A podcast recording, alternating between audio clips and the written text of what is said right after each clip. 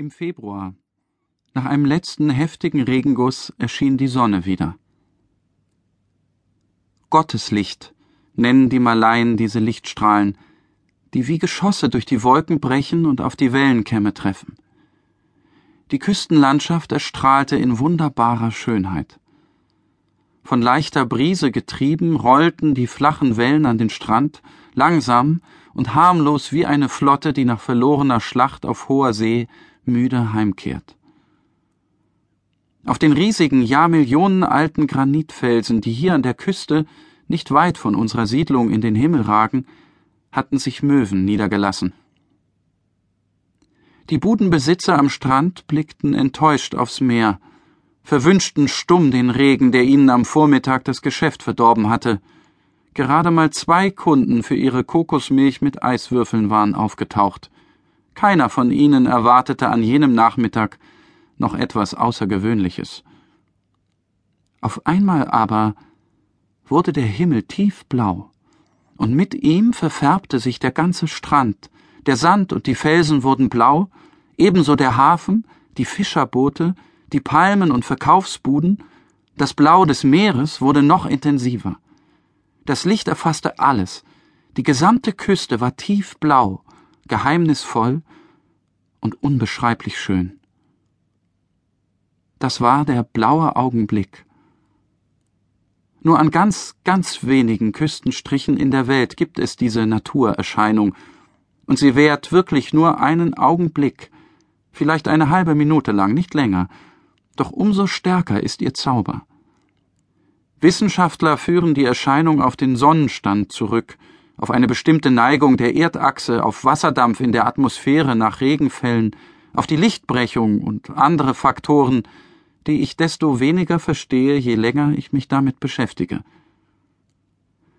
Manche glauben, der blaue Augenblick zeige an, dass ein gutes Jahr bevorsteht, dass Regenzeit oder Trockenzeit nicht zu lange dauern werden, dass man Kummer leichter überwindet, und dass jemand, der für die Dauer des Augenblicks die Luft anhält, einen guten Ehepartner findet.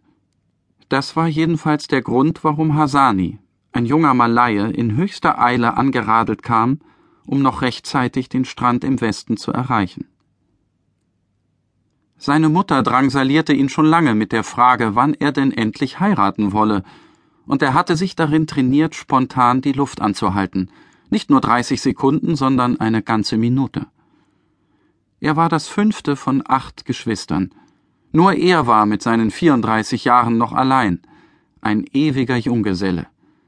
Bei jedem Fest war er dem Spott des gesamten Ortes ausgesetzt. Hasani konnte das nicht mehr ertragen.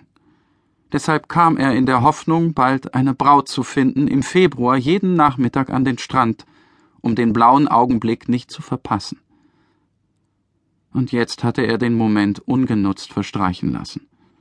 Wütend warf Hasani sein Fahrrad in den Sand. Seinen Ärger teilte er mit Hamshir, die sogar noch nach ihm eingetroffen war. Die beiden, die in der Liebe bisher kein Glück gehabt hatten, waren maßlos enttäuscht. Als die Dämmerung hereinbrach, fuhren sie wieder nach Hause. Also dann bis nächstes Jahr, Hasani. Also dann bis nächstes Jahr, Hamshir. Der Regenguss am Nachmittag hatte die Regenzeit beendet. Über unsere Siedlung senkte sich die Dunkelheit der Nacht. Punkt sieben erscholl aus den TOA-Lautsprechern, die am Turm der Moschee in allen vier Himmelsrichtungen angebracht waren, der letzte Gebetsruf des Tages. Gegen zehn Uhr ging der Mond auf. Jetzt bestiegen die Sawang ihre Boote und fuhren hinaus zu den Korallenbänken. Es war die beste Zeit, um kleine Tintenfische zu fangen. Die Chinesen dagegen hatten schon um acht Uhr abends die Öllampen ausgeblasen und waren zu Bett gegangen. Sie betrieben Gemüsestände, und der nächste Tag würde für sie in aller Frühe beginnen. Um Mitternacht versammelten sich die Frauen und Männer der Sarong-Leute auf ihrem Hof, zündeten ein Feuer an, setzten sich im Kreis zusammen, schlugen die Trommeln und murmelten Mantras. Das war ihr Ritual vor jedem Vollmond. Früher hatten sie den Mond angebetet, und noch immer verehrten sie ihn als die Instanz, die über Ebbe und Flut wacht.